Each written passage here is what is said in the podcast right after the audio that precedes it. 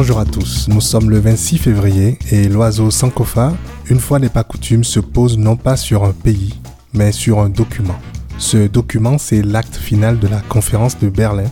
Il est signé en ce jeudi 26 février 1885, marquant la fin de la conférence de Berlin durant laquelle l'Afrique est partagée comme une vulgaire tarte aux pommes sans que les habitants, pas plus que les pommes d'ailleurs, aient leur mot à dire. En voici les détails. Éphéméride africaine, pas mon papa. Cette conférence est convoquée le 15 novembre 1884 à l'instigation du chancelier de Prusse, Otto von Bismarck, afin de se partager le continent africain et mettre un terme aux nombreux conflits entre puissances coloniales. En effet, l'immense bassin du Congo, territoire presque aussi vaste que les Indes, est l'un des rares espaces de la planète encore libre de toute ingérence européenne. Du coup, cette terre considérée sans maître par les Européens aiguise les appétits. Il y a d'abord euh, Léopold II, roi des Belges, qui ne songe à rien de moins que de s'approprier ce territoire et le coloniser. Il y a aussi les Français, installés à l'embouchure du Congo, à commencer par Savorgnan de Brazza, qui a conclu le 10 septembre 1880 un premier traité avec un chef de la rive droite du fleuve. Et puis plus au sud, il y a les Britanniques et les Portugais qui sont en désaccord à propos des implantations portugaises d'Angola et du Mozambique. Ces implantations contrarient le projet britannique de relier le Cap au Caire par un ensemble continu de colonies. Et pour ne rien arranger, les Allemands eux-mêmes commencent à s'intéresser à l'Afrique, avant tout pour des questions de prestige. Le Reich place ainsi sous sa protection les implantations allemandes du sud-ouest africain dès le 24 février 1884.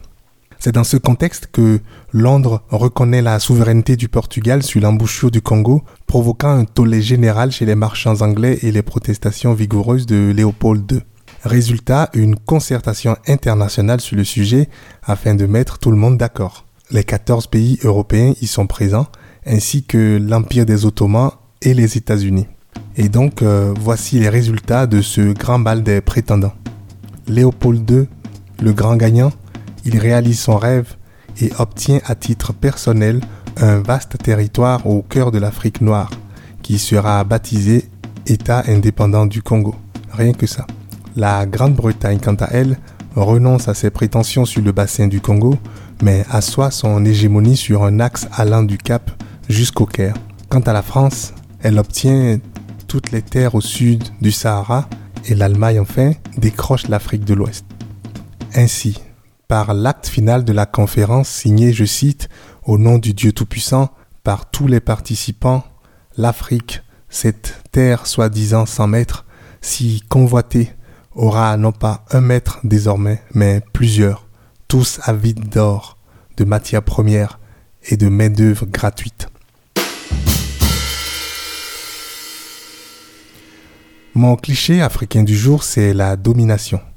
Jadis dominée par des maîtres aux méthodes brutales et guerrières, l'Afrique est aujourd'hui encore et toujours dominée, toujours par plusieurs maîtres, quelques anciens, des petits nouveaux, déjà voraces, avec des méthodes certes plus subtiles, mais tout autant ravageuses, issues du capitalisme sauvage qui dépaisse le tissu entrepreneurial local et tue les emplois. À qui est-ce la faute selon vous? Aux maîtres qui dominent ou aux serviteurs qui acceptent d'être dominés je vous laisse y réfléchir à vos clichés à vous, à notre Afrique à tous et à demain sur le prochain vol de l'oiseau Sankofa. Si vous aimez ce podcast, n'oubliez pas de vous abonner et de mettre un commentaire sur Apple Store ou vos plateformes habituelles d'écoute. Ce podcast est également disponible sur notre page Facebook et sur le site www.myafricancliché.com.